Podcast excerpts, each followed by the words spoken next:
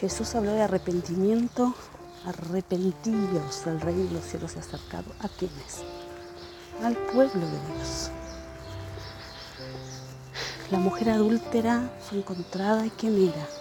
Del pueblo de Dios. Los fariseos que le crucificaron a Cristo en el pueblo de Dios.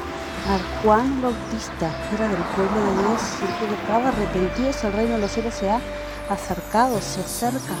Jesús, el reino de los cielos, se ha acercado. Arrepintámonos de nuestros pecados. Arrepintámonos de nuestros pecados, nosotros que confesamos ser hijos de Dios, de creer en que creemos en Dios. Y a veces lo que confesamos somos hijos, sino aquellos que dicen creer Es necesario que nos arrepintamos de nuestros pecados.